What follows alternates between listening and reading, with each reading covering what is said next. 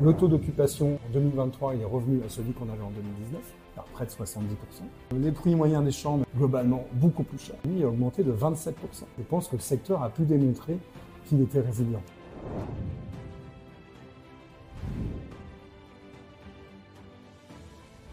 Bonjour à tous. Aujourd'hui, j'ai la chance de retrouver Lionel. Bonjour Lionel. Bonjour, merci de me recevoir. Eh bien, je t'en prie. Tu es du coup le directeur du développement euh, chez Aestiam et on va parler en particulier de Cap Hébergimo. Alors, en quelques mots, pourrais-tu nous présenter cette SCPI Estiam Cap Hébergimo, c'est euh, la SCPI qui est pionnière dans le domaine de l'hôtellerie. Donc, nous sommes chez Estiam les premiers à s'être intéressés à cette thématique en 2014. Donc, euh, ça remonte. Et bien, cette hôtellerie aujourd'hui, elle s'intéresse à tout ce qui est hôtellerie de business. Donc, j'entends par là les séminaires, mais aussi ce qui est déplacement, et puis également tout ce qui est hôtellerie de tourisme. Excellent. Alors du coup, peut-être pour euh, revenir sur l'hôtellerie, alors tu parles de 2014, euh, c'est a fait à la fois longtemps et pas longtemps, vous avez vécu euh, à la fois les beaux jours de l'hôtellerie, puis des moments plus difficiles avec le Covid. Je pense que beaucoup de nos auditeurs s'interrogent sur que donne l'hôtellerie en ce moment. On sait que ça a été très dur, ça a repris bah, C'est vrai qu'on a 10 ans d'expérience sur cette thématique-là. Et euh, bah, ça n'a échappé à personne qu'à partir de jusqu'en 2019, la France était toujours et est toujours la première destination touristique dans le monde, hein, en Europe, mais aussi dans le monde. Paris aussi est une destination touristique importante.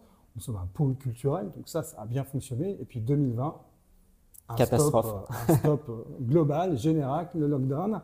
Bah, qu'est-ce qui s'est passé? Eh Bien évidemment, nous sommes arrivés, pour rentrer dans la technique, sur des taux de recouvrement de loyer pas bon. Hein. En clair, on avait des locataires qui n'avaient plus de revenus et qui n'étaient plus en mesure de payer les, loyers. Et comme tout ça a baissé, eh bien, on a pu avoir des conversations extrêmement constructives avec nos, locataires et euh, retravailler avec eux sur le fait qu'aujourd'hui, eh bien, si on regarde les critères, il y a trois choses à regarder.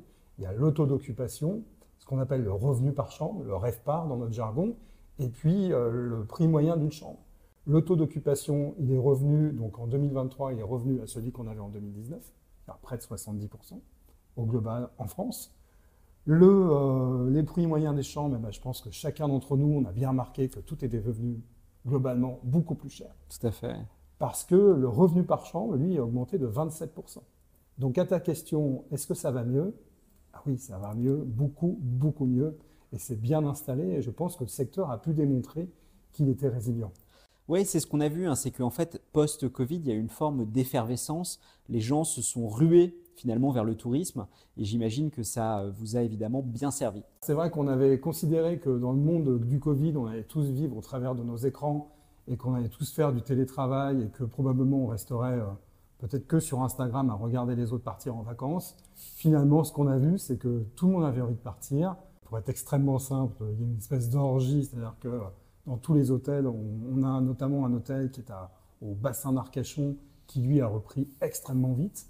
Et puis après, dans les entreprises, eh bien, il y a un autre besoin qui s'appelle le besoin de se retrouver, le besoin des séminaires. Et là, le marché des séminaires ne fait qu'exploser. Alors ça, c'est très intéressant parce qu'effectivement, euh, quand on pense hôtel, c'est vrai qu'à première vue, on a souvent tendance à se l'imaginer comme un lieu de villégiature. Euh, tu as également tout ce que tu appelles voilà, les déplacements professionnels ou même les séminaires, les événements. Euh, vous, votre sélection d'actifs, elle est plutôt orientée dans un sens, dans l'autre? Vous êtes euh, agnostique? Pour pas le vexer, je pense que c'est une vision du passé, c'est-à-dire qu'effectivement, jusqu'au jusqu'au Covid, jusqu'à ces dernières années, tout était, je pense que c'était un gros défaut, tout était extrêmement siloté. Donc on a tous vécu en silo, il y avait des hôtels pour faire des affaires, des hôtels pour partir en vacances, en vacances en famille. Aujourd'hui, tout ça se, mixe. Si je prends l'exemple de Château Forme, qui est l'un de nos exploitants, hein, donc c'est un exploitant de premier plan sur la partie séminaire, bah, finalement, la semaine, il fait euh, des séminaires professionnels, mais le week-end, il organise aussi euh, des, mariages et, tout type de, fêtes familiales. Donc tout ça est, vraiment mêlé. Et je pense aussi à des, exploitants d'hôtels qui ne sont pas simplement sur l'hôtellerie euh, d'affaires, Aujourd'hui, quand on rentre euh, dans un Moxie Hôtel, par exemple, on ne sait pas bien si on est là pour, euh, dans un espace de, de coworking, dans un hôtel de business ou également dans un hôtel où on peut recevoir sa famille. D'accord. Donc Tout ça est très mixé. Ouais, des usages finalement qui s'intermêlent beaucoup plus facilement qu'auparavant. Avec le nouvel usage euh, de l'hôtellerie, puisque il m'arrive à titre personnel d'aller régulièrement dans le lobby d'un hôtel pour attraper la Wi-Fi et pouvoir me connecter. Et alors, un, critère euh, qu'on regarde très souvent, c'est le taux de distribution. On a pu voir effectivement qu'en 2020, pendant la période Covid, celui-ci s'était euh, un petit peu effondré. C'est tout à fait logique. On, en parlait il y a un instant. Mais depuis, on a vu un rebond assez énorme du taux de distribution de la SCPI. Alors, qu'en est-il sur 2022 et comment vois-tu le futur? Bah, c'est vrai que le, le, taux de distribution, c'est le reflet des revenus que touche notre société, la SCPI. Eh bien, en 2022, nous avons distribué 5%.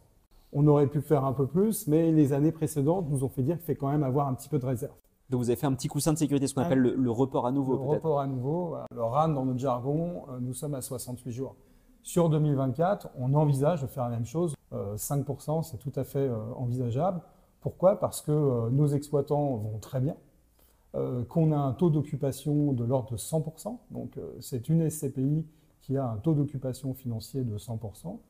Donc, euh, quand on a des exploitants qui vont bien et dont on, a, on est certain, euh, on a BNB, Château Forme par exemple, dont on est certain que de la solvabilité, eh bien, on a une vraie vision à long terme sur cette SCPI.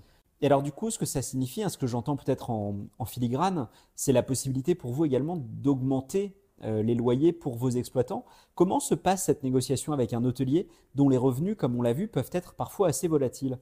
Alors nous, on a des loyers qui sont fixes, indexés sur, euh, l'inflation, avec des baux longs. On a sur cette SCPI euh, de l'ordre de 9 ans de baux euh, restants sur cette, sur cette SCPI. On n'est en aucun cas indexé sur la performance commerciale. Ce n'est pas l'objet d'une SCPI, c'est une question qu'on me pose souvent, et en creux, je ne sais pas si c'était la tienne, mais l'objet d'une SCPI, c'est d'apporter un revenu régulier aux investisseurs. Euh, nous, on a des baux qui sont indexés sur l'inflation. Donc, on n'aura probablement pas le même effet euh, dans un sens ou dans l'autre d'ailleurs. Euh, l'idée, c'est de servir des revenus qui sont réguliers. Excellent. Ouais, parce que ma question, c'était que souvent les, gérants nous disent qu'il y a toujours une limite à trouver entre le fait de pouvoir indexer, on va dire de manière mécanique, et le fait de garder des relations correctes, voire même idéalement très bonnes avec les locataires, puisque l'objectif, c'est ce que tu rappelles, c'est finalement, ce n'est pas de changer de locataire tous les, tous les 2-3 ans.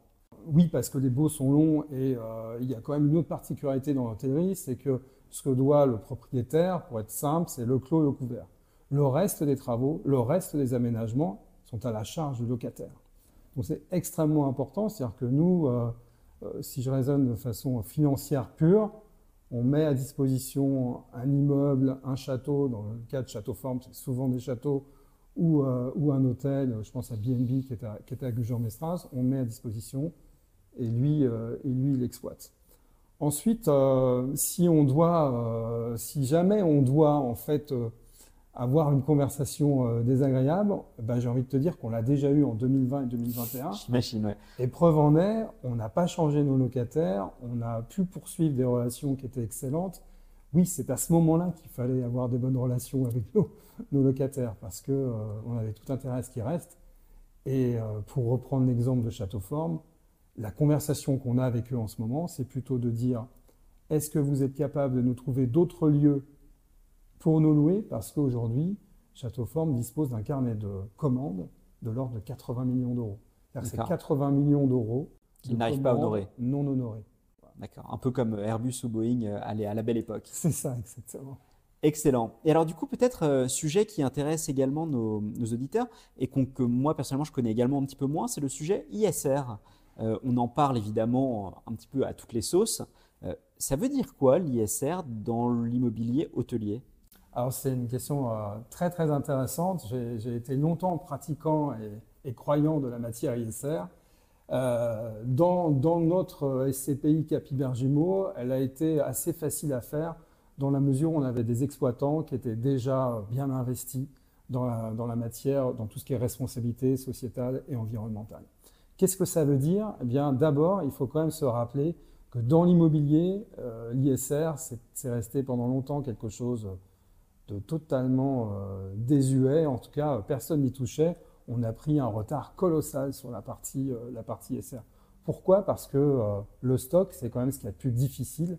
Finalement, quand on dispose d'un immeuble qui est mal isolé, dont on n'a mm. pas les bonnes fenêtres, avec un mauvais système de chauffage, c'est quand même très très coûteux à, mettre en place.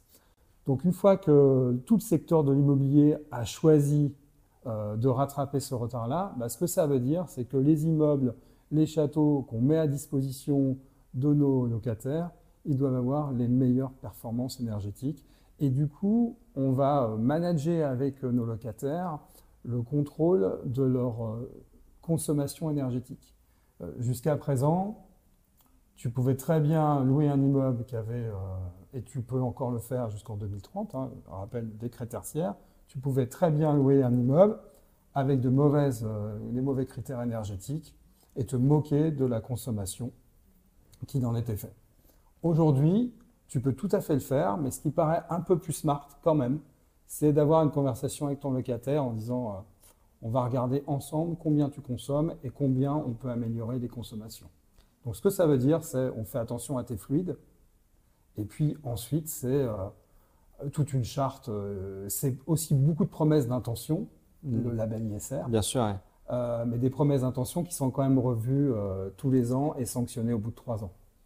Et du coup, par exemple, est-ce que tu aurais un, exemple un peu emblématique, alors soit sur l'ISR, soit sur un, bien que tu apprécies particulièrement, qui serait une, un, bon symbole finalement de la stratégie, de l'ADN de Cap Hébergement?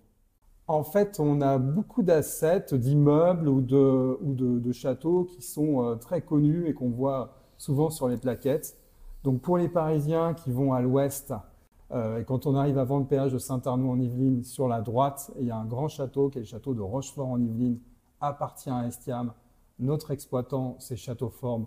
Au pied de là-dessus, on a deux locataires, puisqu'au pied de ce château, pour les plus golfeurs d'entre nous, dont je suis, il y a un magnifique golf. Donc là, il y a deux locataires.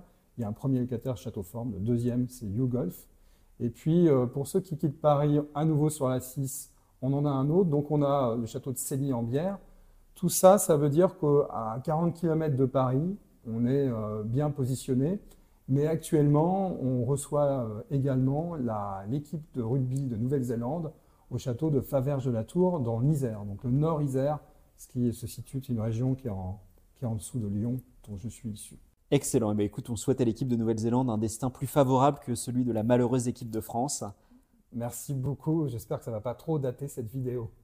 Merci Lionel. Merci.